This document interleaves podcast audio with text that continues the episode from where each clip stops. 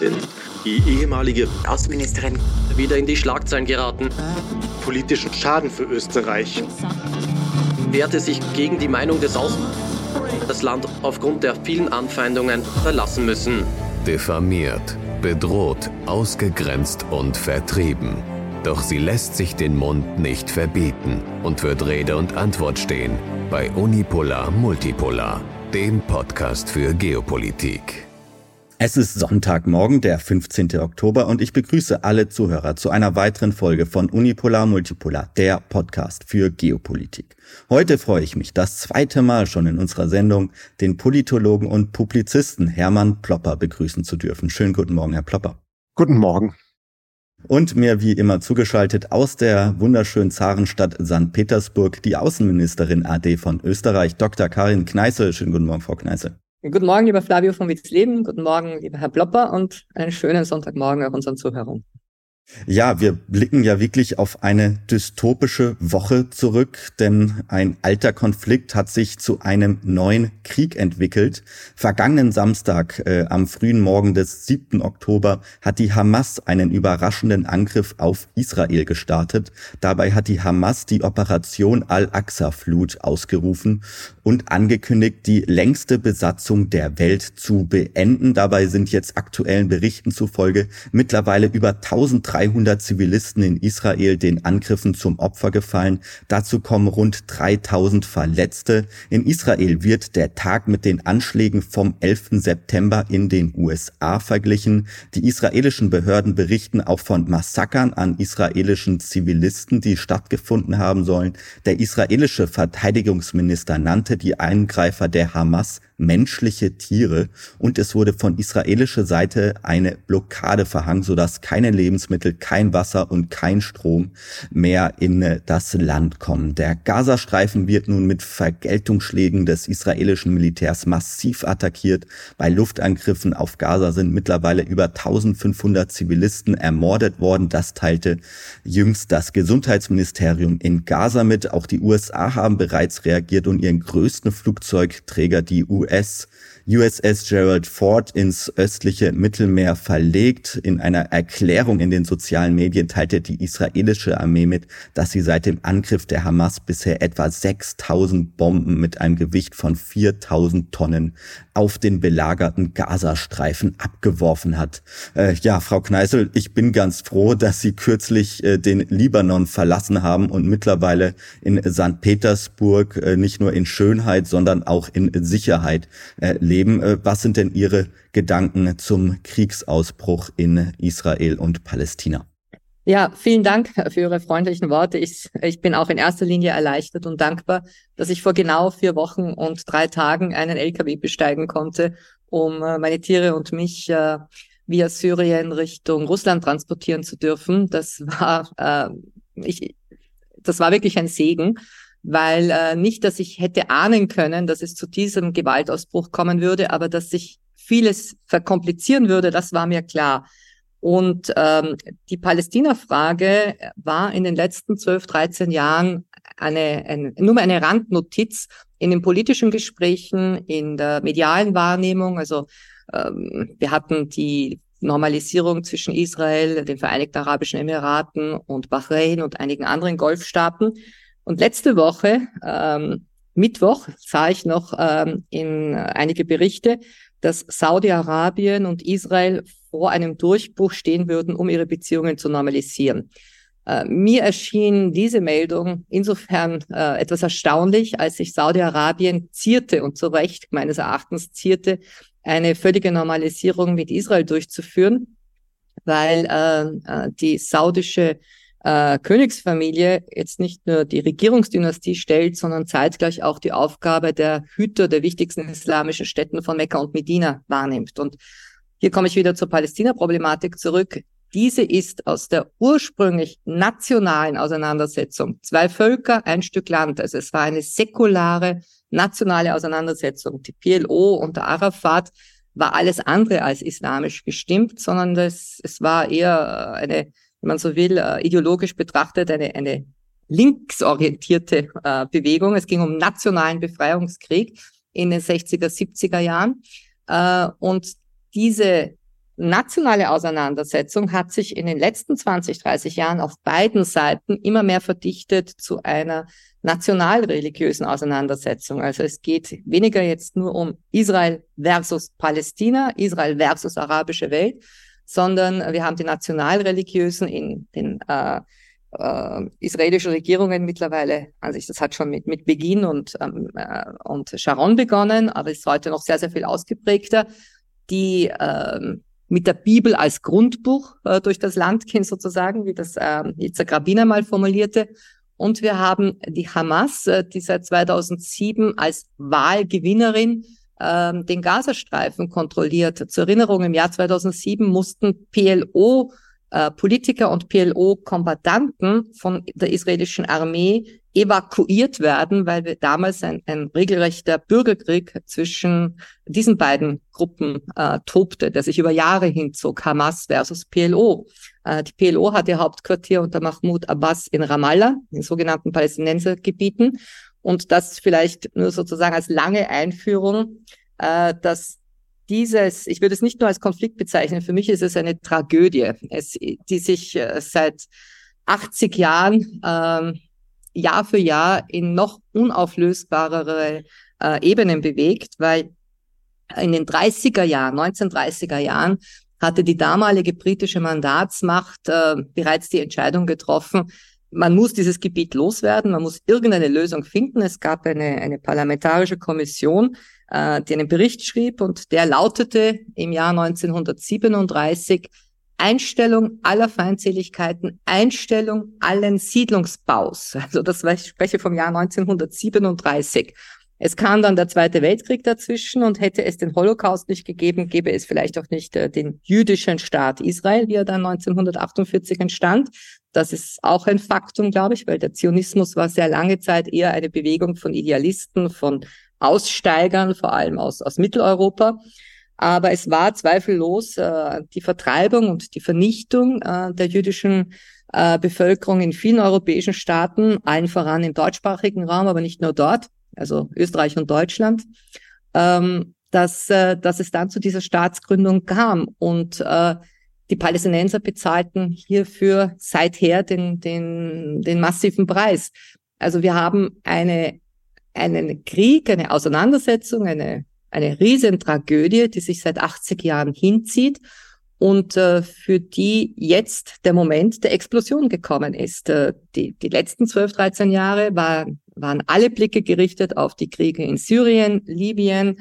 Ähm, die letzten zwei Jahre waren dominiert von äh, vom Konflikt in der Ukraine. Und jetzt plötzlich kommt diese Palästina-Frage wieder zum Ausbruch. Und wenn man sich ähm, äh, die Betrachtung in Brüssel, in Berlin, in Wien ansieht, dann hat man den Eindruck, als wäre dieser Palästina-Konflikt erst am 7. Oktober ausgebrochen und äh, wäre sozusagen alle Schuld, wäre, wäre die gesamte Täterschaft auf palästinensischer Seite. Dass dieser Konflikt diese tiefen Wurzeln hat ähm, und äh, hier sehr, sehr vieles miteinander zusammenhängt, plus natürlich eine europäische Verantwortung, von der immer wieder die Rede ist, äh, das ist äh, mittlerweile völlig ausgeblendet. Mhm.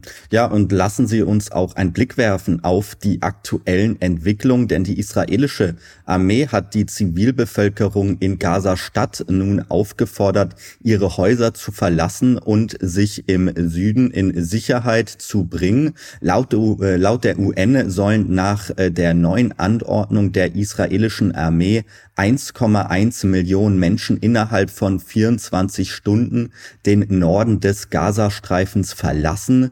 Der Generalsekretär der UNO, Antonio Guterres, hat die von Israel geforderte Evakuierung der Palästinenser aus dem nördlichen Gazastreifen als extrem gefährlich und in einigen Fällen sogar als unmöglich äh, bezeichnet.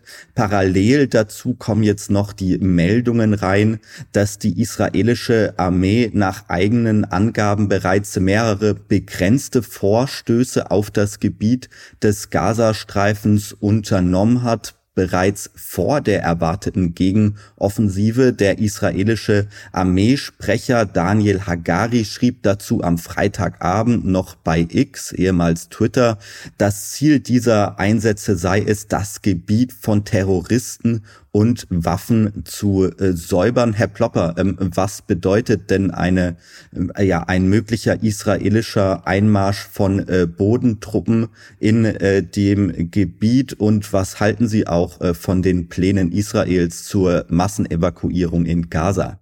Ja, es dürfte für jeden normal denkenden Menschen klar sein, dass das völlig unmöglich ist, 1,1 Millionen Menschen zu evakuieren. Zudem ging ja schon, das ist der Unterschied zum Ukraine-Krieg, wo äh, Städte eigentlich äh, geordnet evakuiert wurden, bevor dann die Kriegshandlungen losgingen. Äh, in diesem Falle geht es ja schon los mit den ganzen äh, Schüssen durch Raketen und Drohnen seitens äh, Israels, bevor da irgendwas evakuiert ist. Das heißt, äh, jetzt schon ist dort eine fürchterliche Katastrophe.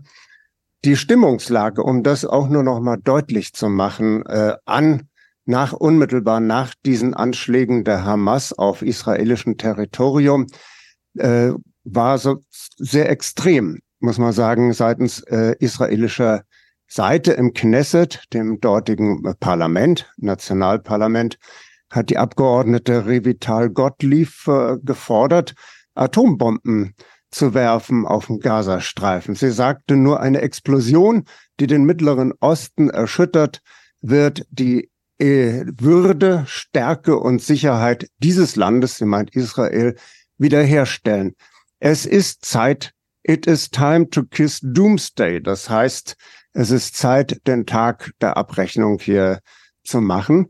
Und äh, Jericho äh, Missile das sind also, ähm, so heißt, eine bestimmte Rakete äh, sollte jetzt eingesetzt werden, die also äh, nukleare Waffen trifft. Und ja, äh, Giora Island, ein früherer General, sagte, Israel must create an unprecedented humanitarian, humanitarian disaster in Gaza. Also eine noch nie dagewesene humanitäre Katastrophe muss Israel erschaffen und äh, forderte einen weiteren Nakba. Eine Nakba, das war eben genau, was Frau äh, Kneißl schon gesagt hat, der Terror, der ausgeübt wurde auf palästinensische äh, Siedlungen unmittelbar nach dem Zweiten Weltkrieg, wo kein geringerer als ähm, na, unser der spätere äh, Nobelpreisträger helfen Sie mal gerade. Äh, Oder als äh, Menachem Begin. Ja, genau. Menachem Begin ja. äh, bekam ja zusammen mit äh, dem äh, ägyptischen Präsidenten Sadat äh, den Nobelpreis, weil beide Länder dann von den USA eine Milliarde jedes Jahr garantiert bekamen, um sich damit amerikanische Waffen zu kaufen. Das war die Voraussetzung für den Frieden. Jedenfalls diese Nakba wurde angeleitet von der Irgun, die, äh, wo eben Menachem Begin eine zentrale Figur war. Und da sind äh, allein danach 774.000 Palästinenser auf der Flucht gewesen. Und die Vereinten Nationen haben eine wegen der Größe des Elends eine eigene äh, Organisation, Fluchthilfeorganisation aufgemacht, die UNRWA. Und die schätzt, dass jetzt sechs Millionen Palästinenser auf dem, auf der Flucht sind außerhalb. Und was man eben auch betrachten muss, Israel hat quasi durch diese sogenannten autonomen Regionen Gaza und Westbank sich auch jeglicher äh, Verantwortung für ihre Opfer entzogen, indem jetzt nämlich die Weltgemeinschaft über die UN halt äh, da, diese Menschen finanzieren, ihnen Bildung und elementare gesundheitliche Versorgung geliefert haben.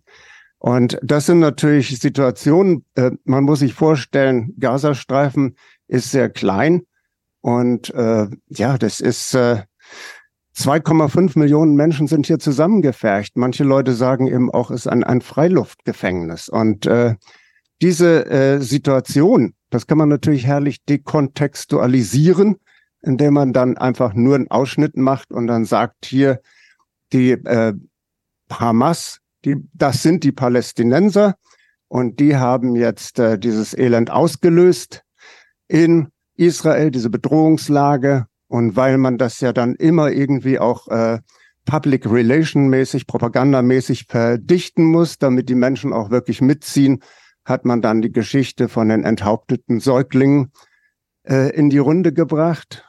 Erste, das ist ein alter Hut. Wir wissen, die äh, Säuglinge aus dem Brutkasten geholt im ersten Irakkrieg und dann mit Bajonetten erstochen.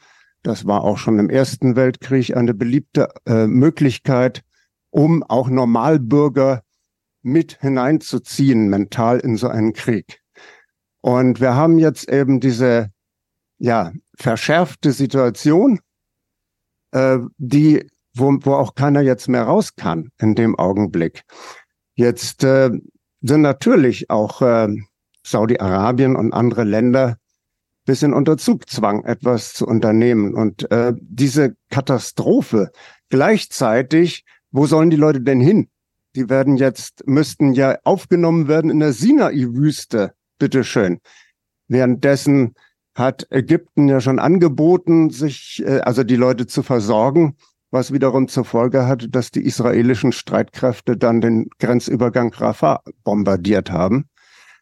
Also äh, ist diese Verschärfung. Es ist ja, man sieht ja deutlich, das ist eine, ein Genozid, weil es ist ja keine Geheimdienstorganisation äh, und keine Aktion von Streitkräften, die gezielt irgendwelche Terroristen ausschalten würde. Es wird hier ja ganz gezielt und flächendeckend mit einem Flächenbombardement wie im Zweiten Weltkrieg die Zivilbevölkerung ausgerottet.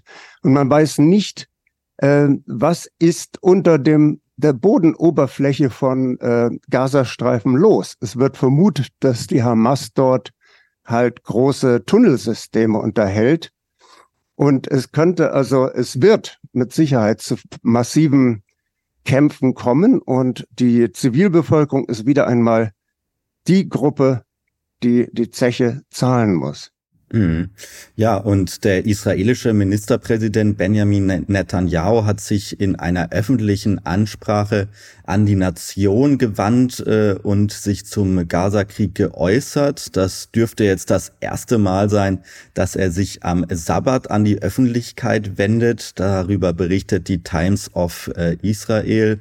Demnach hat Netanyahu erklärt, Heute weiß jeder, dass wir für unser Heimatland kämpfen und wir kämpfen wie Löwen. Wir werden den Angriff der Hamas nie vergessen. Weiterhin sagte er, Israel gehe hart gegen die Hamas vor, aber das ist erst der Anfang, so Netanyahu. Man werde die Hamas vernichten. Israel werde siegen, aber es wird Zeit brauchen. Das erklärte der israelische Ministerpräsident und gleichzeitig kam hier noch Meldung rein von der NGO Human Rights Watch, die auf X postete, Israel hat bei Militäroperationen im Gazastreifen und im Libanon weißen Phosphor eingesetzt und damit die Zivilbevölkerung der Gefahr schwerer und langfristiger Verletzungen ausgesetzt. In einem Artikel auf der Website von Human Rights äh, Watch hieß es dazu ausführen, Human Rights Watch äh, hat anhand von verifizierten Videos und Zeugenaussagen festgestellt, dass die israelischen Zeit, äh, Streitkräfte am 10. und 11. Oktober bei Militäroperationen im Libanon und im Gazastreifen weißen Phosphor eingesetzt haben. Äh, wir wissen alle, der Abschuss von weißem, äh, weißem Phosphor in Wohngebieten ist seit 1917, seit 1977 per Genfer Abkommen verboten. Ähm, Frau Kneißl, äh, Herr Plopper sprach jetzt schon gerade von einem Genozid am palästinensischen Volk. Stimmen Sie dieser Interpretation zu? Ja, Genozid hat äh, also ist eine Definition in der Genoziddefinition der UNO und da geht es um eine massive eben Vernichtung äh, einer, einer bestimmten Volksgruppe. Und äh, ich würde sagen, definitionsgemäß kann man hier äh, in diese Richtung äh, das interpretieren, aber wir sollten uns jetzt nicht, äh, ich glaube, es geht gegenwärtig wirklich nicht um Wortglauberei, wer macht Genozid und was ist Genozid, sondern es geht, glaube ich, um, um ganz handfeste realpolitische Fragen. Und da möchte ich vielleicht ganz kurz äh, zurück zurückkehren zum Verhältnis Israel-Hamas, weil äh, das äh, verdient auch eine kurze Betrachtung.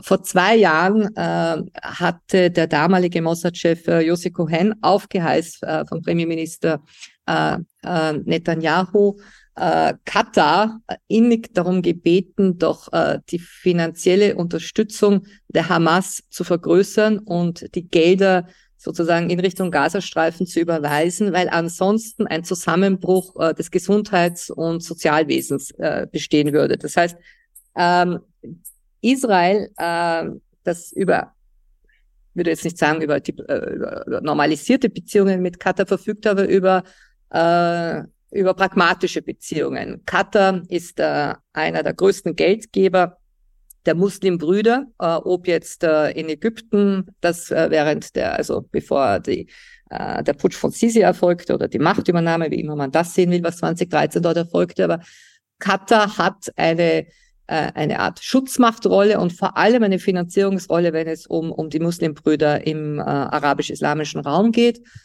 Und äh, Katar hat die Hamas finanziert und zwar unter dem äh, unter dem wohlwollenden Auge der israelischen Regierung, ja sogar auf Bitte der israelischen Regierung, weil man die Sorge hatte, wenn nicht genug ähm, Unterstützung kommt, weil das von Herrn Plopper zuvor ausgeführte äh, Argument Richtung UNO, UNRWA, die UNRWA hat schon seit Jahrzehnten ihre Finanzierungsprobleme und äh, ich bin jetzt auch kein großer Fan der UNRWA, was sie mit ihren Finanzierungen teilweise gemacht hat. Sie steht jetzt wieder in Kritik, aber äh, da gingen an sich immer mehr Gelder in, in Bürokratie als in eigentlichen, in eigentliche Unterstützung der Bevölkerung. Also äh, die UNO ist hier nicht äh, ein wesentlicher Geldgeber. Es sind nicht die Steuerzahler, die hier die, die Palästina-Frage finanzieren, sondern es waren in den letzten 20, 30 Jahren wirklich Staaten wie Katar, private Geldgeber, die aus ihrer islamischen Almosenabgabe sozusagen hier auch äh, für äh, Sozialmaßnahmen äh, gespendet haben.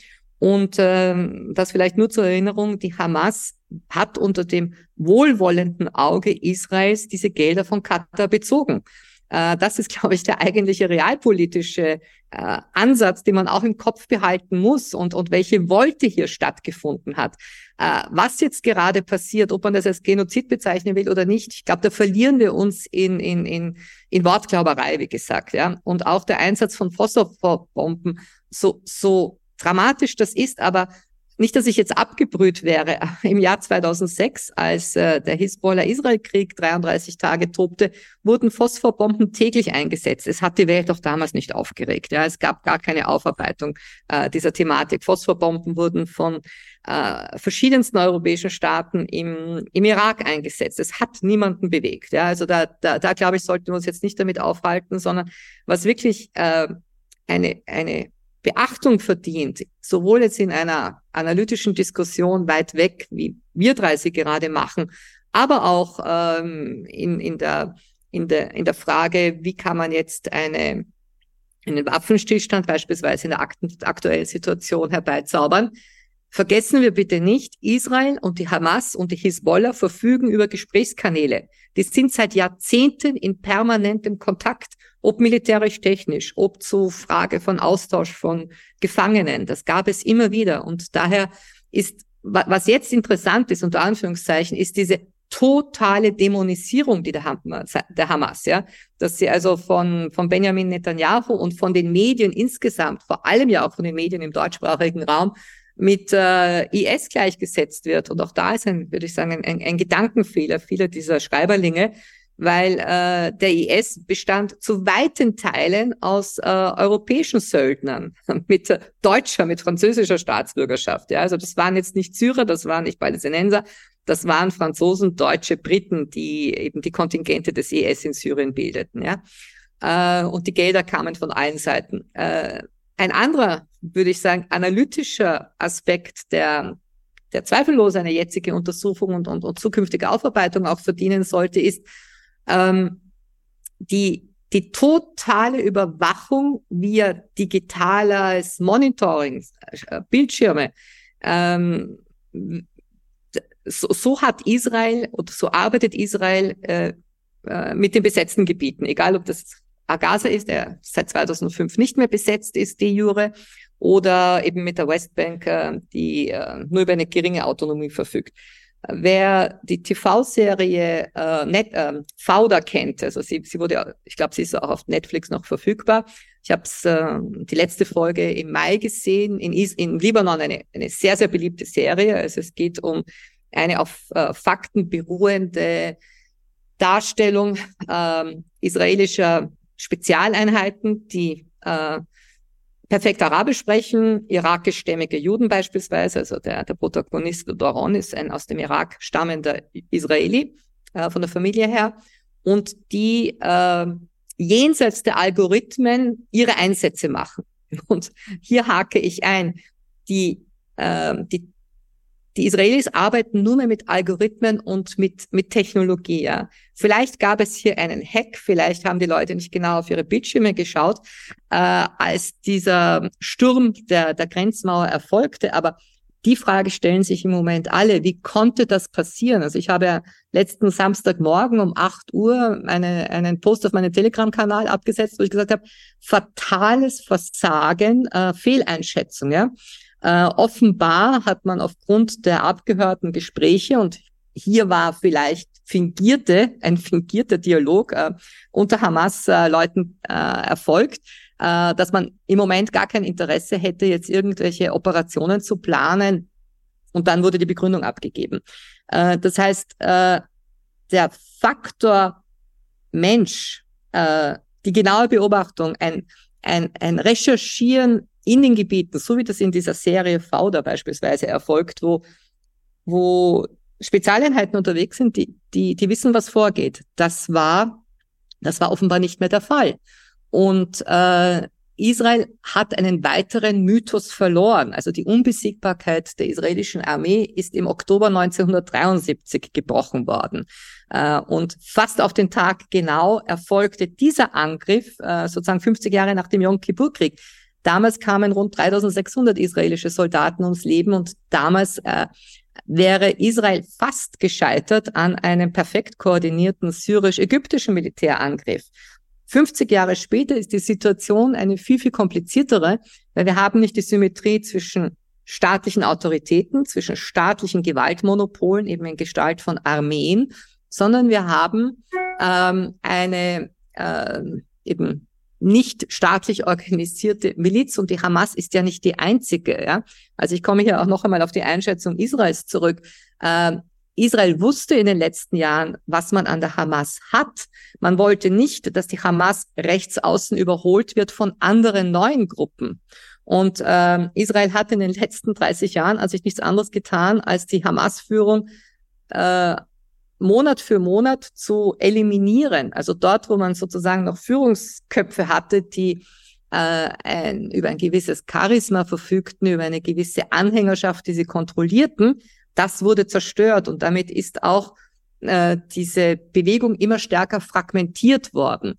Dass sie jetzt fast wie ein Mann zuschlagen, ja, dass da diese absolute Koordination stattfindet, äh, das ist das für mich an sich Erstaunliche und Faszinierende, äh, und, äh, und darin liegt das Überraschungsmoment, weil von israelischer Seite ist man an sich ausgegangen, die Hamas-Führung ist schon längst geköpft, wenn ich das so sagen darf, weil das hat man an sich in den letzten 30 Jahren gemacht. Ja? Ähm, und, und wie gesagt, es war, äh, es war ein Überraschungsmoment und äh, wenn es jetzt zu, zu irgendwelchen Gesprächen kommen sollte in Richtung äh, einer Feuerpause, dann wird es dafür Gesprächskanäle geben, weil sowohl der Mossad als auch die israelische Regierung über diese Gesprächskanäle mit dem, mit der Hamas und auch mit der Hisbollah seit Jahrzehnten verfügt und diese nützt. Mhm, mhm. Ja, und äh, lassen Sie uns jetzt tatsächlich nochmal zurückblicken auf den Tag des Ausbruches des Krieges am 7.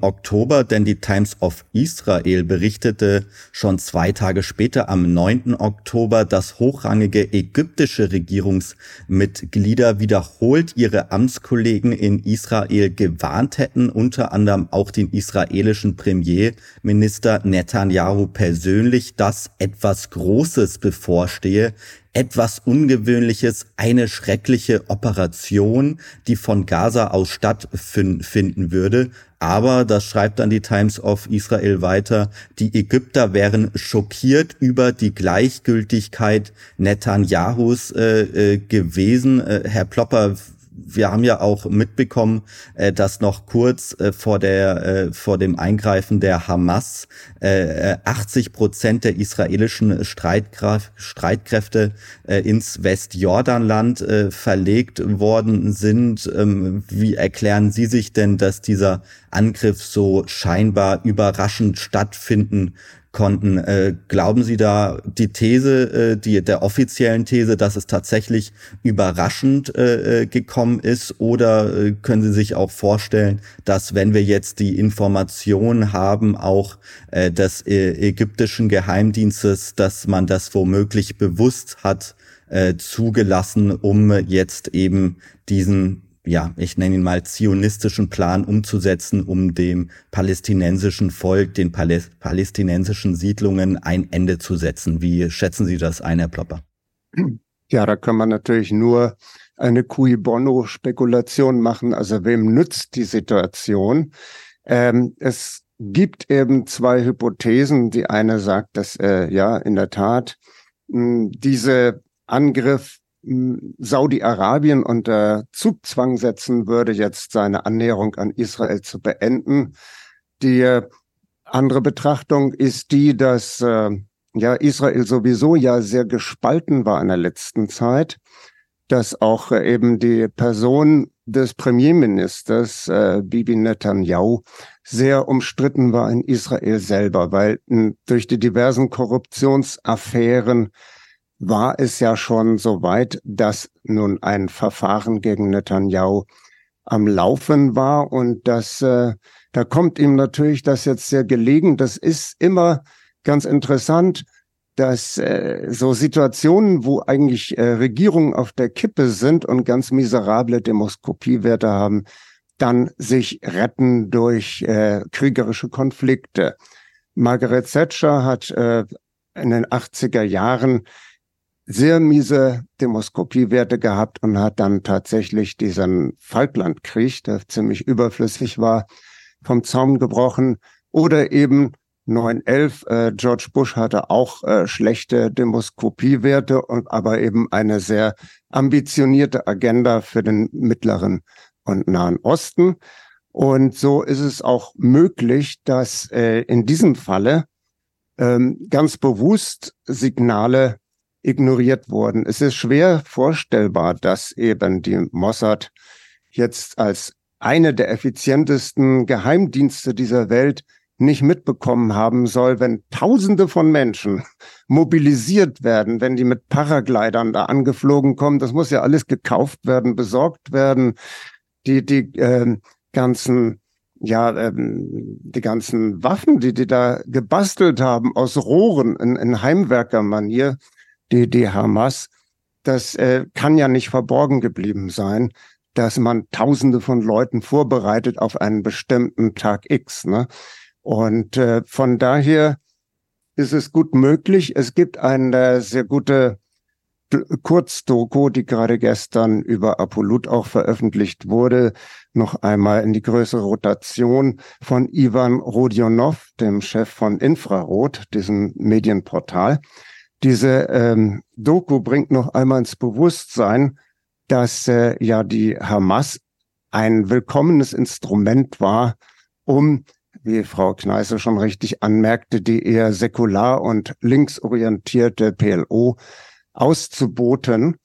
Da äh, hat er verwiesen auf einen Artikel äh, in der Washington Post 2014, How Israel Helped Create Hamas. Also äh, dass Israel eben die ganzen Methoden wie Israel selber die Hamas auch zu der maßgebenden ja, Instanz innerhalb oder politischen Kraft innerhalb des Gazastreifens aufgeputscht hat. Und ähm, ja, angeblich soll Yitzhak Rabin zu der Wasser Arafat gesagt haben, dem PLO-Chef damals, sei ein fataler Fehler gewesen, äh, Hamas äh, hervorgebracht zu haben. In der Tat, die Hamas Wir haben ja so eine, ja, so einen Tross. Ne? Frau Kneißl hat das schon angedeutet von multinationalen äh, Dienstleistern, Terrordienstleistungen für Konzerne, für Großmächte, die sich selber die Finger nicht schmutzig machen wollen und die dann eben gewisse äh, Terrorgruppen die Arbeit machen lassen, um einen Staat zu destabilisieren. Und so ist diese äh, ja, Fußtruppe dann auch eben unter anderem in Syrien aufgetreten, äh, um Assad zu stürzen oder ähm, in äh, 2000 ab 2014 eben auch in der Ukraine. Äh, da gibt es eine TV, eine ARD-Sendung, äh, Kalifat des Schreckens, äh, wo das gezeigt wird, wie eben äh, solche Kräfte aus dem Hamas-Milieu dort eben Terror gegen die russischsprachigen Donetsk-Bewohner und Luhansk-Bewohner ausgeübt haben. Und äh, das heißt, wir haben hier wirklich auch ein, ein äh, internationaler Wanderzirkus von nicht nur Regime-Change-Technikern, sondern eben auch von Destabilisierern, Terroristen, gescheiterten Existenzen, die gar nicht leben können ohne einen kriegerischen Konflikt. Und in diesem Zusammenhang, ähm, ja, ist die Hamas eben auch möglicherweise, ich kann es jetzt nicht beweisen, aber diese Indizien, die da aufgeführt werden, eben ein Dienstleister für Israel, um diese diese ja Genozid darüber können wir natürlich äh, diskutieren, aber äh, auf jeden Fall die die ähm, Beseitigung oder die Reinigung in Anführungszeichen des Territoriums von Gaza von den rechtmäßigen Bewohnern, den Palästinensern, die ja selber dort schon Flüchtlinge sind, zusammengepfercht unter menschenunwürdigen Bedingungen, die jetzt dort auch noch zu vertreiben. Da gab es ja vor kurzem diese Begebenheit, ich glaube am 22. September, wo der äh, israelische Regierungschef äh, Netanyahu vor der UN-Vollversammlung eine Karte präsentiert hatte, auf der es diese beiden besetzten Gebiete Westbank und Gaza gar nicht mehr gegeben hat. Das äh, ist, äh, man kann eigentlich nicht davon ausgehen, dass das jetzt eine Panne war, dass man ihm da vielleicht die falsche Karte gereicht hat. Äh, das zu, im Zusammenhang. Wenn ich da kurz einführen darf, ja. aber da führen Sie uns ein bisschen in, in, in, in Abstellgleise hinein. Das ist nicht der Kern der Debatte. Die Likud Partei hat seit den 80er Jahren auf ihren Karten äh, die von Ihnen eben genannten Gebiete nicht eingezeichnet. Äh, äh, nie, kein Likud-Politiker, kein äh, ähm, äh, kein Bibi Netanyahu hat zu irgendeinem Zeitpunkt von Westbank oder Gaza gesprochen. Es ist Judäa und Samaria.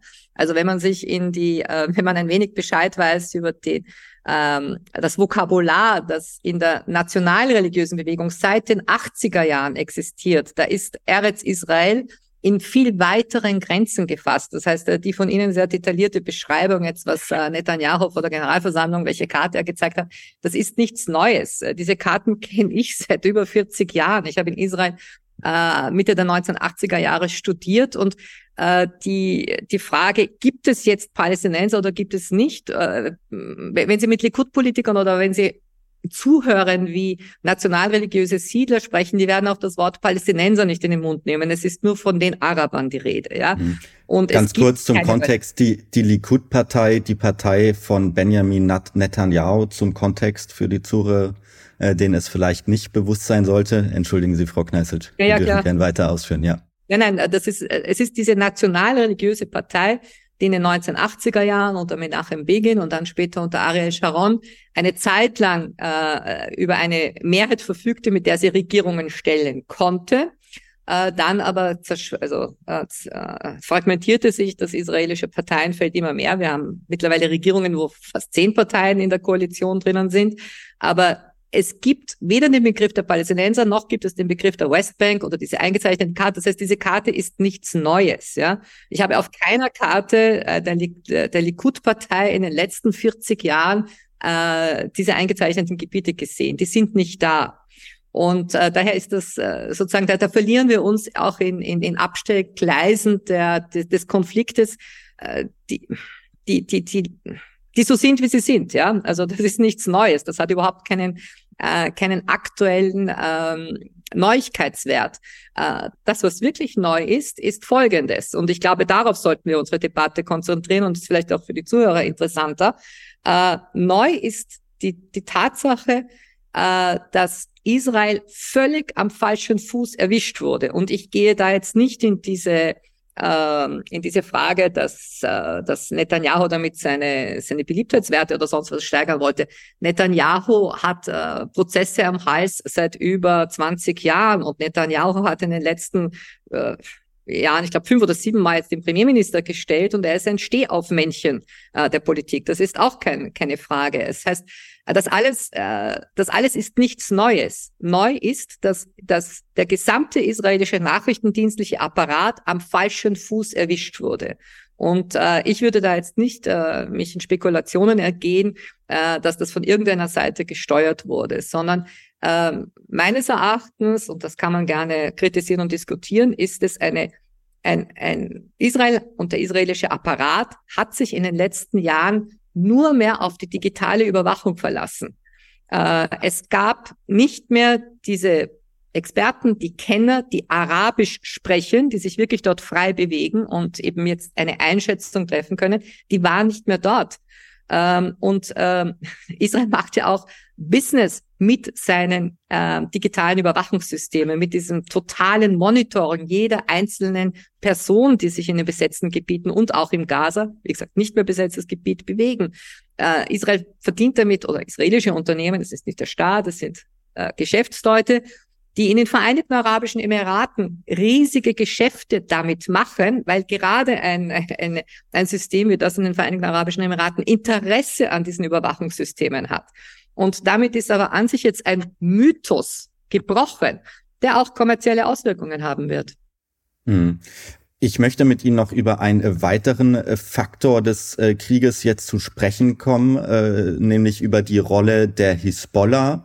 Die Hisbollah im Libanon ist der Hamas militärisch haushoch überlegen. Sie kann bis zu 100.000 Mann mobilisieren.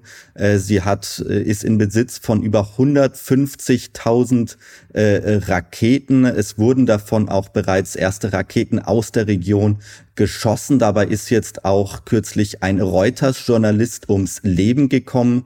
Derweil kontrollieren UN-Friedenstruppen die Grenzregion. Es wird jedoch damit gerechnet, dass die Hisbollah möglicherweise zeitnah in den Konflikt eingreifen könnte. Der stellvertretende Hisbollah-Chef sagte am Freitag, dass sie voll und ganz bereit seien, sich ihren palästinensischen Verbündeten Hamas im Krieg gegen Israel anzuschließen, wenn äh, die Zeit äh, reif ist. Frau Kneißl, Sie haben ja noch bis vor wenigen Monaten im Libanon unweit der Hauptstadt Beirut äh, äh, gelebt. Ähm, was würde das da, was würde es denn für die weitere Entwicklung des Konflikts bedeuten, wenn die Hisbollah tatsächlich äh, eingreifen würde? Also die Hisbollah ist unbestreitbar die stärkste militärische Kraft mittlerweile in der Region geworden. Das nehmen alle zur Kenntnis.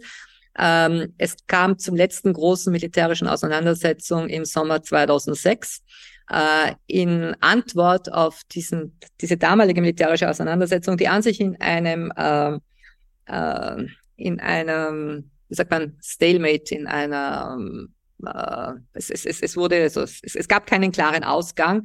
Äh, Israel hat diesen Krieg damals nicht sozusagen für sich entschieden und ähm, die äh, UNO hat damals ein neues, sogenanntes robustes Mandat für äh, eine Blauhelmtruppe, die UNIFIL 2, geschaffen. Man muss sich das vorstellen, 18.000 UNO-Soldaten, darunter 3000 aus China, fast 700 aus Frankreich und vielen anderen. Deutschland ist, glaube ich, mit 600 Marineeinheiten beteiligt.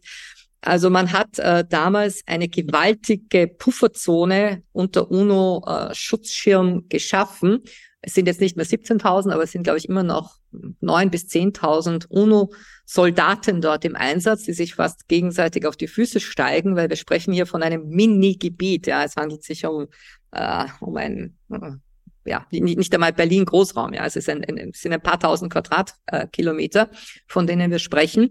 Und äh, dort äh, gelingt es aber der UNIFIL nicht, äh, jetzt in irgendeiner Weise die Situation zu stabilisieren. Man traut sich auch nicht. Ich würde auch äh, davon ausgehen, dass die, die UNO wahrscheinlich wieder nur zusehen wird, äh, sollte es zu einer größeren Auseinandersetzung kommen.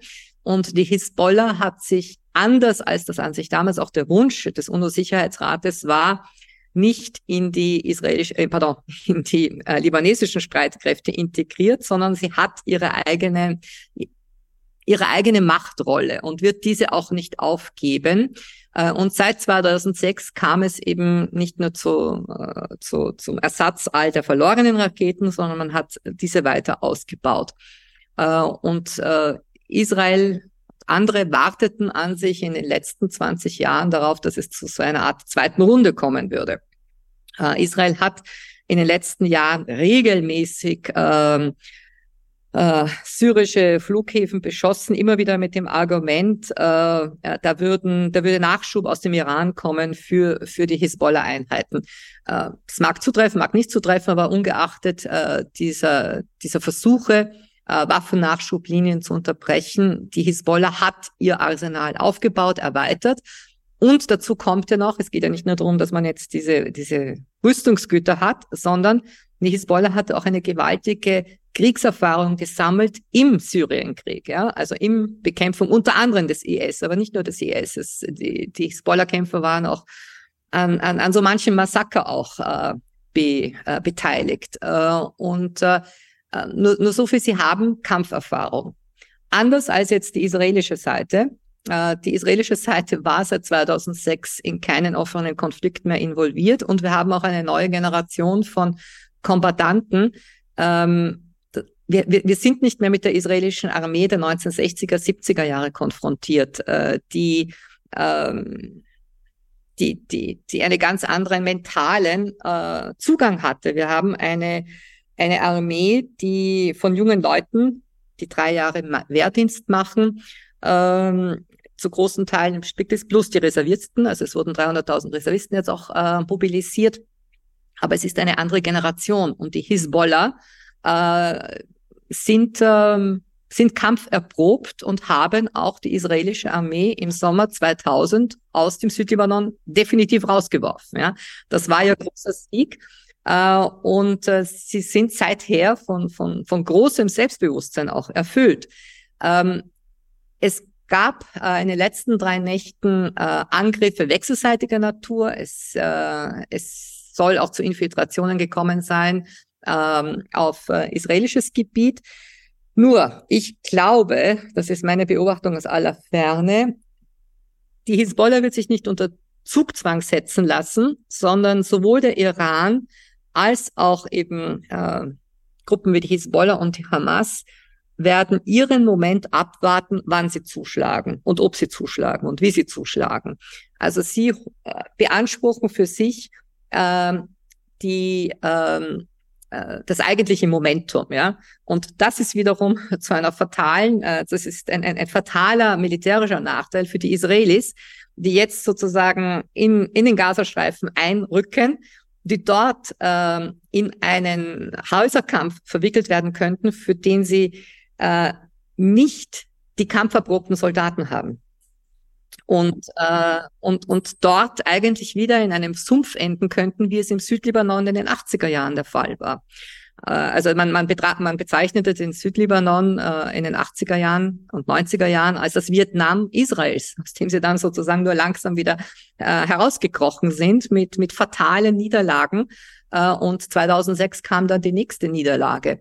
Also die, ich habe den Eindruck, äh, dass gerade auch der iranische Premierminister, der jetzt noch in der Region unterwegs ist, äh, pardon, der, der iranische Außenminister Abdullahian, äh, der Gespräche führt, äh, dass man gegenwärtig vielleicht versucht auch äh, auf einem noch Verhandlungswege gewisse Dinge herauszuholen.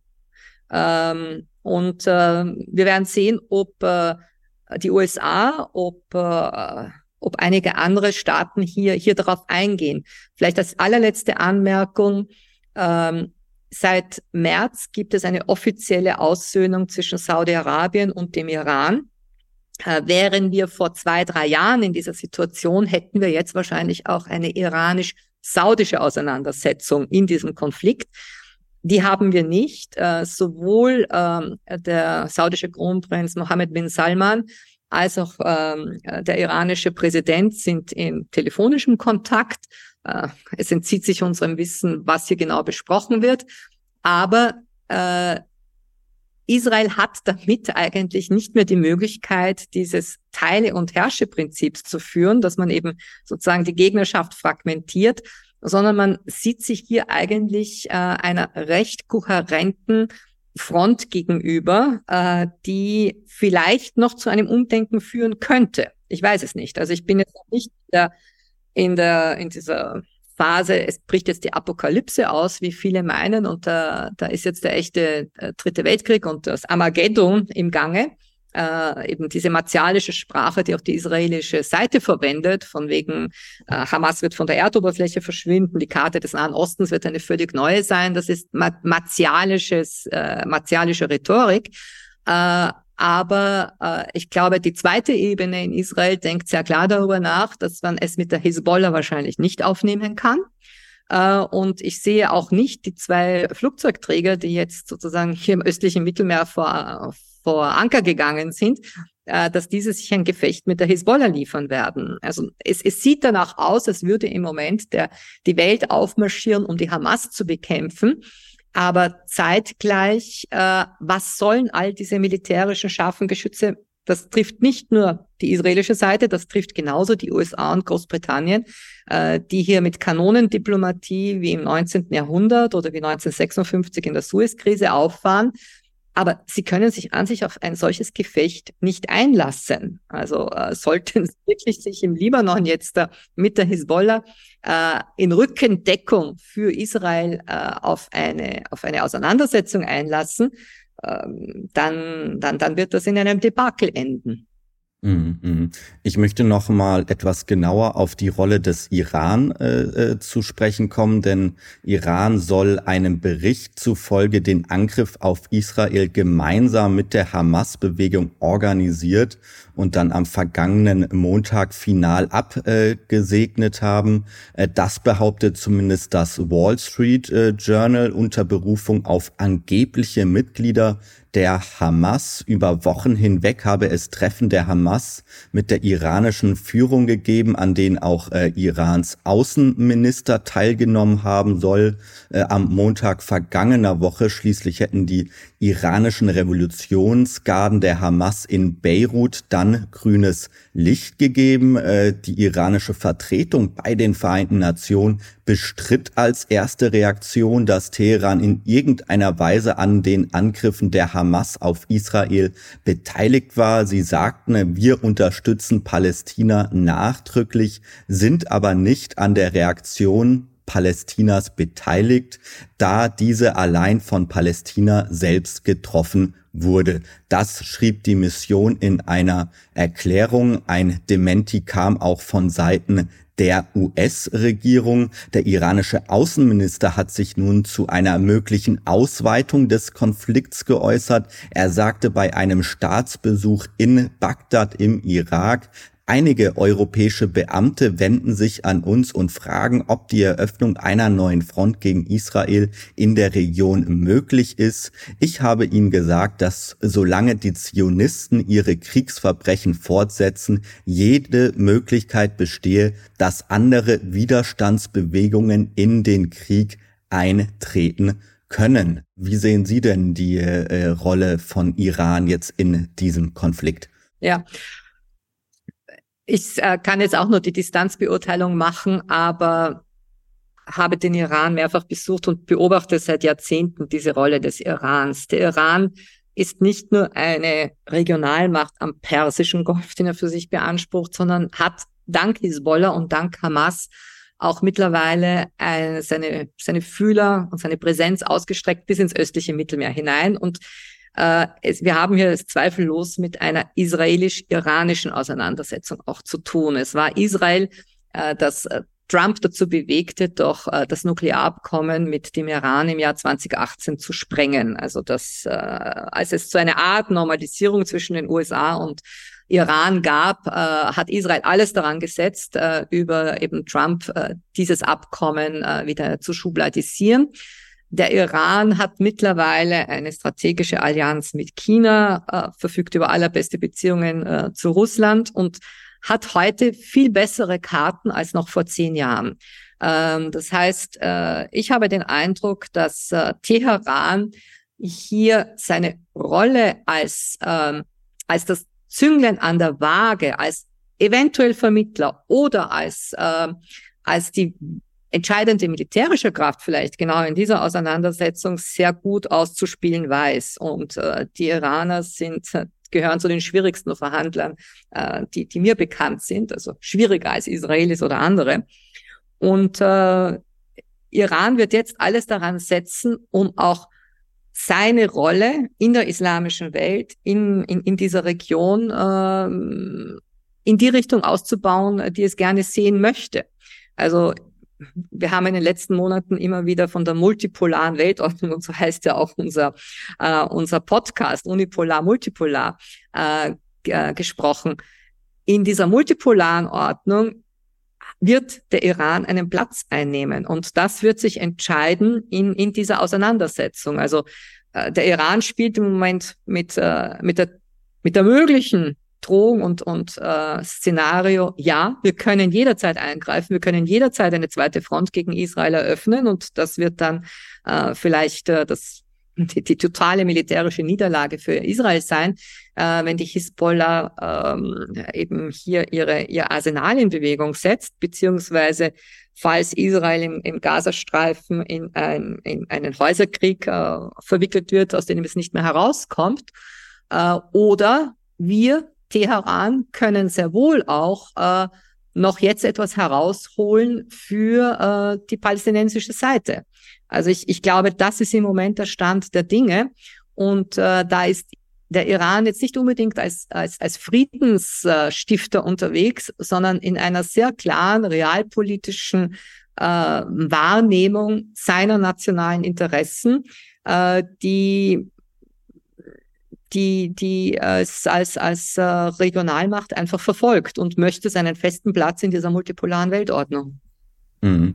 Ja, ein Stichwort multipolare Weltordnung. Herr Plopper, ähm, äh, wir haben uns jetzt ja auch schon äh, mehrfach hier in unserem Podcast damit äh, beschäftigt, inwiefern äh, wir jetzt derzeit auf dem Weg zu einer neuen äh, multipolaren Weltordnung sind. Äh, Russland und China haben sich jetzt ja auch schon geäußert zu dem Konflikt und äh, sich äh, zurückhaltend äh, noch gezeigt. Äh, Deutschland und die westlichen Staaten haben natürlich ausgeführt, dass sie an der Seite Israels stehen. Es wird jetzt auch weiterhin spannend zu sehen sein, wie die BRICS-Staaten sich in diesem Konflikt positionieren? Also wenn Sie das mal auf einer Metaebene betrachten, was bedeutet das für unsere äh, multipolare äh, äh, neue Weltordnung? Und äh, Herr Plopper könnte das womöglich auch zum Ende der Unterstützung der Ukraine führen?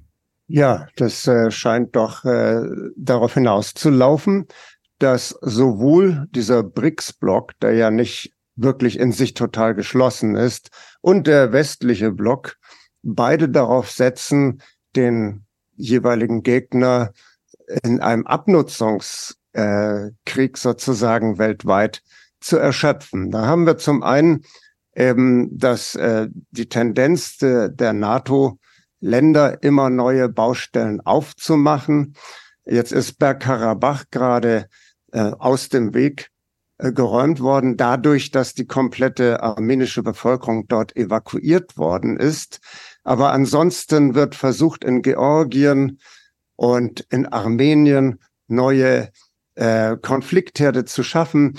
Ähm, der Westen versucht allerdings, glaube ich, hier etwas ziemlich Unmögliches. Er ist überfordert mit der zunehmenden Kraft des BRICS-Blocks. Und man versucht natürlich von innen her, diese ganzen Staaten ähm, aufzuweichen. Man hat eben Saudi-Arabien geködert mit dem Nuklear-Deal.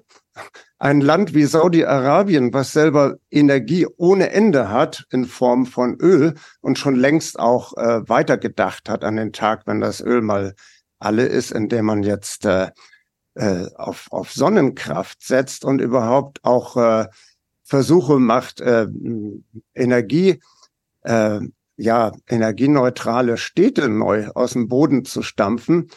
Äh, das ist natürlich eine Sache, die für äh, ja, Nuklearanlagen. Was soll Saudi-Arabien mit Nuklearanlagen? Aber das ist genau das, was die Amerikaner den Saudis anbieten, was sie schon erfolgreich äh, Indien angeboten hat. Und Nuklearenergie dient nun einmal dazu, um äh, ja, Materialien für die Schaffung einer Atombombe äh, bereitzustellen. Ähm, so wird versucht, vom Westen her diesen BRICS-Block, die Widersprüche, die da sind, zum Beispiel zwischen Indien und China, irgendwie äh, zu nutzen und dort hineinzugehen und äh, diese Staaten eben zu äh, ja gegeneinander aufzubringen, die, die sowieso schon immer starken Kontrast zwischen Indien und Saudi äh, und äh, China auf der anderen Seite. Und äh, das ist natürlich an dieser Stelle, glaube ich, hat sich der Westblock einfach verschätzt. Ukraine, da ist man jetzt, äh, so wird jedenfalls gesagt, an der Kippe der, der äh, Munitionslieferungsnachschubfähigkeit. Äh, äh, Ukraine wird jetzt wahrscheinlich vernachlässigt, so wie es aussieht. In den letzten Tagen ist äh, Russland in der Offensive wieder, nachdem es ja lange Zeit hieß, äh, die Ukraine wird jetzt in einer Gegenoffensive das ganze Feld aufrollen. Das ist gescheitert und jetzt äh, fährt Russland immer mehr Material auf und es ist absehbar, dass irgendwann auch äh, in der Tat wird vielleicht äh, Zelensky dann ausgetauscht oder es kommt überhaupt zu einer territorialen Neuordnung. Hier hat sich der Westen schon verhoben. Und wenn jetzt noch die weitere Baustelle äh, Nahost äh, aufgemacht wird, ein weiterer Kriegsschauplatz, dann äh, sieht es so aus, als wenn der Westen hier an seine Grenzen gestoßen ist. Frau Kneißl hat schon gesagt, äh, zwei Flugzeugträger werden aufgefahren als äh, Drohkulisse und das ist aber beeindruckt wahrscheinlich die Akteure dort relativ wenig. Man muss ja bedenken, dass Ägypten auch hm, in die in den BRICS-Block hineingekommen ist und äh, Saudi-Arabien und wie Frau Kneiser auch schon richtig sagte, es ist neuerdings ein rotes Telefon da zwischen Saudi-Arabien und Iran. Und das ist in der Tat ein, ein, ein Gamechanger. Da verändert sich enorm viel, dass man da diese Staaten nicht mehr gegeneinander aufbringen kann. Die Frage ist jetzt, inwieweit werden diese arabischen Staaten, die vermutlich gerne weiter den Status quo aufrechterhalten würden, von ihrer eigenen Bevölkerung, von ihrer eigenen Basis sozusagen unter Druck gesetzt, jetzt äh, etwas zu unternehmen, weil ich sag mal, was jetzt im Gazastreifen passieren kann, ist äh, so äh, fundamental oder so brutal, so unglaublich, dass man äh, wahrscheinlich da nicht lange untätig bleiben kann, wenn es nicht vorher noch zu einem Stopp kommt. Aber selbst wenn man jetzt in Gespräche käme und würde ein, ein äh, sage ich mal, Waffenstillstand in der Gaza-Frage international stiften, das würde ja gar nichts ändern. Die Situation ist unerträglich. Palästinenser vegetieren in vielen Lagern, auch in Syrien. Da sind sie auch wiederum geflüchtet weiter in die Türkei. Es ist ein unglaubliches Leiden, was natürlich seinen Preis hat, einer gestiegenen Militanz und ein, dieser Hoffnungslosigkeit wird sich in Gewalt äh, entladen und die Menschen, die schon ihre Familie und ihr Hab und Gut verloren haben im Gazastreifen, werden nicht ruhen, bis sie äh, Rache äh, ausgeübt haben, ihre Genugtuung bekommen. Und äh, für Israel wird das Leben nach meinen meiner unmaßgeblichen Einschätzung nicht mehr dasselbe sein über viele, viele Jahre, weil da ist mitzurechnen, dass es da zu Individualterror quasi kommt, die Rache des kleinen Mannes, wie man es etwas äh, pointiert sagen kann. Ein, eine, ein Israel als gated community, als Hochsicherheitstrakt, der sich selber einsperrt, wird nicht lebensfähig sein. Und äh, das sind die, die, die Konsequenzen, die wir erleben werden. Ich sage mal, wie gesagt, mit einem Verhindern der Bodenoffensive Israels ist die Sache nicht getan. Also das Problem ist so grauenhaft seit Jahren leben die Menschen dort in einem Freiluftgefängnis, wie es viele bezeichnen. Das ist eine humanitäre Katastrophe, die von uns bezahlt wird und Israel einfach ja, die, die Folgen ihres Handelns auf die internationale Staatengemeinschaft, auf uns Steuerzahler überwälzt und äh, wir sollen das dann ausbaden. Das geht nicht, das ist nicht in Ordnung. Mhm. Frau Kneißl, vielleicht abschließend Ihre Einschätzung äh, auf jetzt einer Metaebene betrachtet, wie sich das Ganze weiter entwickeln könnte. Sie haben jetzt im Vorhinein erzählt, Sie waren diese Woche auch äh, bei der Energiewoche in, in äh, Moskau. Dort hat auch Wladimir Putin äh, gesprochen. Er hat sich auch schon geäußert äh, zu dem Konflikt und ihn äh, verurteilt, beziehungsweise äh, die Angriffe der Hamas äh, verurteilt. Äh, er hat gleichzeitig aber auch äh, seine äh, Vermittlerrolle Russlands mit ins Spiel äh, gebracht. Also können Sie uns einmal so ein wenig berichten, äh, wie ist denn, äh, wie ist die Stimmungslage vor Ort in Russland und wie schätzen Sie das Ganze jetzt auch hinsichtlich einer weiteren, ähm, ja, zu Ende gehenden Unterstützung des Westens in der Ukraine ein? Ja, Herr Blopper hat vollkommen recht mit der, mit der, mit dem Ausblick, dass Israel in ein jetzt ja schon ein, ein Hochsicherheitsgefängnis für viele ist, äh, nämlich vor allem für die Palästinenser, aber dass eben dass der Alltag in Israel nicht mehr derselbe sein wird. Wir haben ja auch eben mm, eine, wir haben eine völlig andere mentale Situation heute in Israel als noch vor 30, 40 Jahren. Also die, die psychologische Belastbarkeit der Israelis von heute ist nicht mehr die äh, der Vorgängergenerationen. Das habe ich selbst auch immer wieder erlebt und ähm, vielleicht ein, ein, eine kurze Illustration äh, zu Ihrer Frage. Äh, Im Frühjahr 2022 sind Tausende Russen mit israelischer Doppelstaatsbürgerschaft äh, unter äh, medialem Trara äh, nach Israel ausgewandert und haben gesagt, sie möchten nicht mehr in Russland, einem Land leben, das sich das einen Krieg vom, vom Zaune bricht. Ja.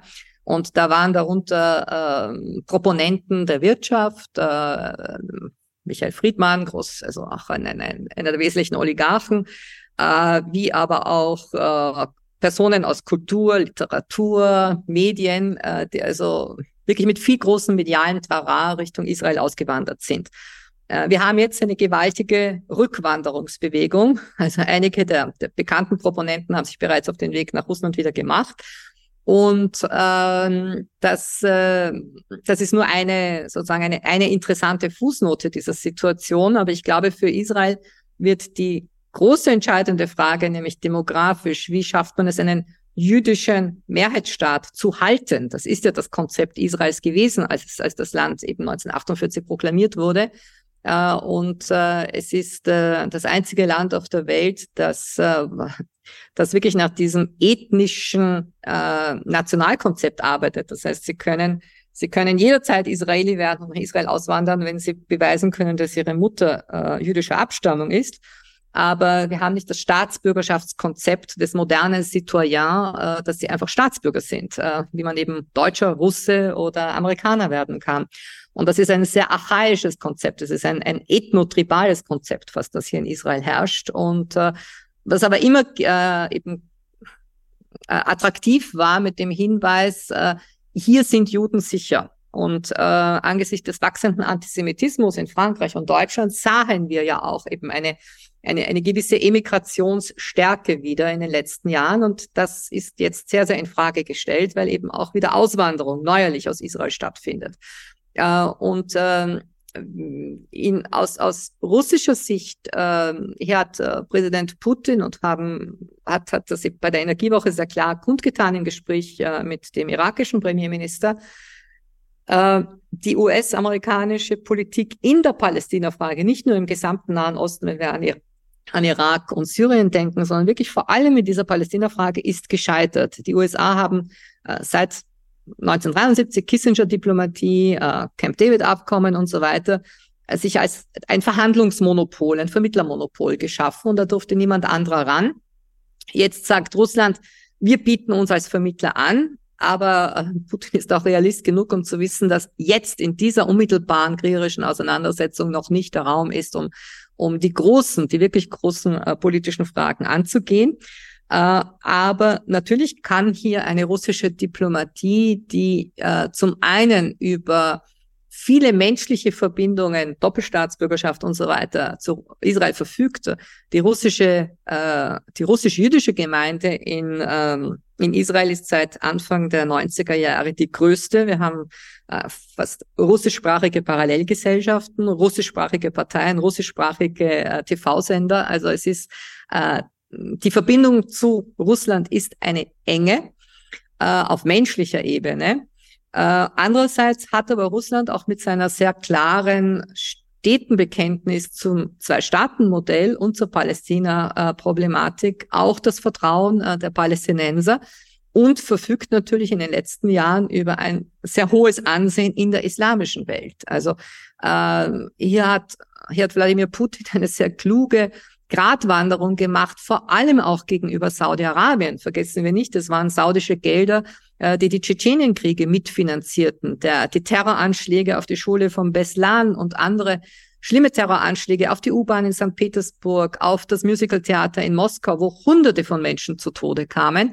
Äh, da waren letztendlich auch äh, saudische äh, Gelder dahinter, die über den Kaukasus äh, nach Russland kamen. Das heißt, hier diesen Neuanfang Richtung äh, Saudi-Arabien und einige wichtiger ähm, Ölstaaten im Golf zu machen, war meines Erachtens zweifellos ein, ein, ein Husarenstück und ein, ein, ein, ein Meisterstück der russischen Diplomatie. Und hier hat heute Moskau eine ganz andere Rolle als noch vor einigen Jahren, dass es nämlich wirklich in einer gewissen Äquidistanz zu den Parteien steht. Diese Äquidistanz hatte Deutschland nie, hat die Europäische Union nie gehabt. Äh, man versuchte sie aber, aber ich würde sagen, in der letzten Woche hat man gesehen, dass ein UNO-Generalsekretär äh, schaffte es, sehr klar die Dinge beim Namen zu benennen, was Völkerrechtsbruch ist. Äh, der Europäischen Kommission gelang das nicht äh, oder wollte man auch gar nicht. Also hier hat man, wie gesagt, eine, eine sehr, sehr einseitige Position bezogen.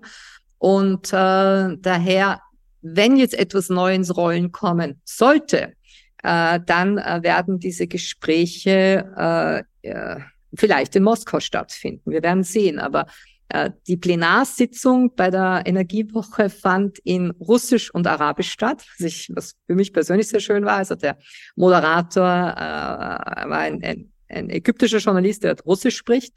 Und äh, da spürte man schon auch, wie diese geopolitischen Verschiebungen im Ölmarkt, in der Diplomatie stattfinden. Äh, ja, und, und ein letztes Wort zur Ukraine. Äh, Uh, Europa, der Westen, hat den Hashtag Stand with Ukraine durch den Hashtag Stand with Israel uh, ersetzt. Uh, das ist nicht Außenpolitik, das ist Teenager-Aktivismus, Event Diplomacy und entkleidet sich damit sowieso völlig seiner, ähm, seiner Mittel. und wir sehen jetzt in, in, in, in dieser Mobilisierung weltweit, in Demonstrationen zu, zu, in Solidarität mit Palästina oder zu Israel, äh, die Palästina-Frage ist der wirklich, der, der wirklich globale Konflikt. Der bewegt alle. Die Ukraine-Problematik äh, bewegt nicht Brasilien, bewegt nicht Südafrika. Das mussten europäische Politiker allen voran, eben auch der deutsche Bundeskanzler und Baerbock einsehen, dass sie bei ihren Auslandsreisen nicht auf viel Wohlwollen stießen, weil der Rest der Welt äh, im Gegensatz zu EU und Nordamerika sich nicht wirklich mit der Ukraine beschäftigen möchte oder nicht an diesem Krieg teilhaben will, nicht von den Sanktionsfolgen getroffen sein möchte. Völlig anders. Jerusalem, Tempelberg, Palästina, da geht die Welt in, in, in, in, in Solidaritätskundgebungen oder äh, militärischer Hilfe sofort äh, bezieht sie Stellung. Und das ist der große Unterschied. Mhm. Herr Plopper, die abschließenden Worte gehen an Sie. Ähm, äh, das Pulverfass nahe Mittlerer Osten. Ähm, wie sehen Sie das? Könnte sich das Ganze jetzt äh, zu einem möglichen dritten Weltkrieg entwickeln, wie ja auch schon viele von, von der Ukraine äh, äh das so angenommen haben? Äh, wie sind da Ihre Prognosen? Wie kann das Ganze jetzt weitergehen? Ja, also es wird westlicherseits daran gearbeitet. Wir sehen ja, dass die NATO erweitert wird nach Asien, dass dort äh, Japan schon an Manövern der NATO teilgenommen hat. Das heißt, äh, der nächste Schauplatz, auf den das Ganze dann wandern wird, ist äh, Asien, ist ähm, das Umfeld von China, um dann den wichtigsten Herausforderer eben äh, unschädlich zu machen, in Anführungszeichen. Äh, in diesem Zusammenhang sind diese beiden Konflikte natürlich auch ein gewisser Test und ja, Ukraine, da hat man eben natürlich auch äh, hinterher analysiert, äh, was ist, warum haben die westlichen Waffensysteme versagt. Man ist auf Hochtouren daran am Arbeiten, äh, die Waffensysteme zu modernisieren, die taktischen Fehler auszubügeln. Aber ich denke mal, mit einem äh, Endfinalgegner äh, wie China, da hat man einen homogenen Block, äh, an dem spätestens wird sich der Westen die Zähne ausbeißen.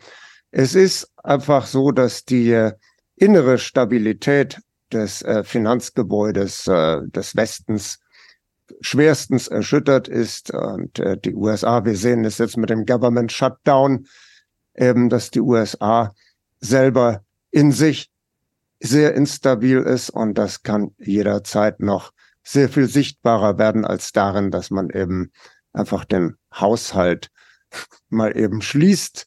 Und ähm, ja, der Westen ist in einer schweren Krise. In dieser Situation ist es natürlich eine Katastrophe, wenn dann die deutsche Bundesregierung in beiden Fällen sich noch enger anschließt an diesen Verliererblock äh, in der Ukraine bereits, äh, sage ich mal, sich eine blutige Nase geholt hat und jetzt nichts Eiligeres zu tun hat, als erstens die Lebensmittelhilfen äh, von EU und von der Bundesregierung, vom Entwicklungshilfeministerium äh, in äh, Gaza zu streichen oder zumindest erstmal zu äh, abzubremsen, zu stornieren, äh, sich einseitig auf die auf Israel ähm, zu konzentrieren und sich damit zu solidarisieren, sozusagen mit einer humanitären Katastrophe, die hier gerade vor unseren Augen sich abspielt, eben diese humanitäre Katastrophe auch noch dann mit Waffenlieferungen und sonst was zu garnieren, das ist äh, ein Suizid des Westblocks und äh, wird auch entsprechend, wir haben es ja gesehen, äh, Herr Scholz, unser Bundeskanzler, sprach vor Lehrer, vor einem leeren äh, UN-Saal in der Vollversammlung und äh, ja die Bedeutungslosigkeit der westlichen Regierung wird immer offenkundiger. Das ist eine Situation, wenn der Westen nicht seine eigenen äh, Abstiegstendenzen mal erkennt und einsieht, kann das in der Tat dazu führen, dass man zumindest den Rest der Welt noch äh, ins Grab reinzieht. Und wir müssen wirklich äh, auch im viel mehr von der Basis her dafür sorgen, dass hier eine andere Außenpolitik erzwungen wird. Das geht so nicht weiter. Mhm. Also mit diesem Appell äh, an mehr äh, für mehr basisdemokratische Bewegung und diesem etwas pessimistischen Ausblick äh, möchte ich diese Runde hier heute beenden. Ich bedanke mich vielmals äh, für Sie, Herr Plopper, Frau Kneißl, dass Sie hier heute Rede und Antwort gestanden haben zu Ihren ersten Einschätzungen äh, zum zum Krieg in in Israel und Palästina. Ähm, ja, es war, bleibt weiterhin spannend zu sehen, wie sich die Lage vor Ort unten entwickelt. Ähm, ja, und jetzt äh, äh, auch an die Zuhörer vielen Dank, dass äh, ihr heute wieder mit dabei wart und bis zur nächsten Woche dann zur 38. Folge von Unipolar Multipolar, der Podcast für Geopolitik. Ciao. Unipolar Multipolar, der Podcast für Geopolitik.